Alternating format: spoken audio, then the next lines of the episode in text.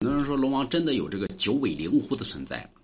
这九尾狐确实存在啊。九尾灵狐呢，在于中国神话体系里边有两大脉系，一大脉系呢乃为这个涂山氏啊，所以涂山氏的脉系呢应该在山东一带，大禹治水嘛，啊，涂山氏是大禹的媳妇儿嘛，所以大禹过三门而不入，是因为大禹娶了个狐狸精，大禹受不了啊，别回去了吧，就跟你们一样。对吧？一下班呢，出去跟朋友喝酒去，你媳妇儿一打电话，喂，老公在哪呢？哎呀，我在外边忙呢，加班呢。其实不敢回家，怕啥呢？对吧？你们自己知道，啊。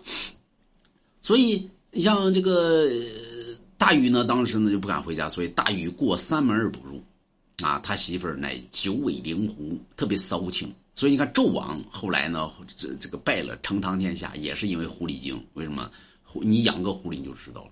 那狐狸可骚情，啊，所以呃，纣王的狐狸精呢叫，咱们说涂山一脉、青丘脉，啊，青丘脉系呢就属于这个，呃，在河南，啊，所以有两大脉系，一为青丘脉系，二为涂山一脉，这是两大。有人说真的有九尾灵狐吗？真的有，啊，青丘脉呢在河南，九尾狐呢其实在于中国神话体系里边的九尾灵狐是谁的坐骑呢？对吧？九尾灵狐乃唯一。西天王母娘娘的坐骑，所以九尾灵狐呢，就是犯下这么大两大错误：一勾搭大禹，二祸害成唐天下。最后呢，九尾灵狐呢也没有被斩，姜子牙也斩不了他。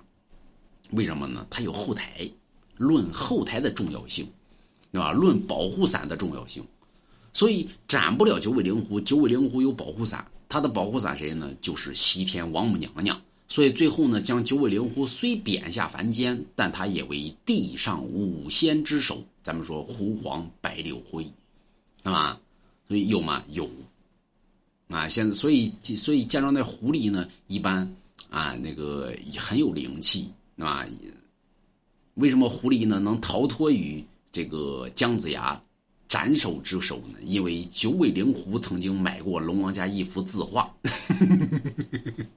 所以大家没事买龙王家衣服。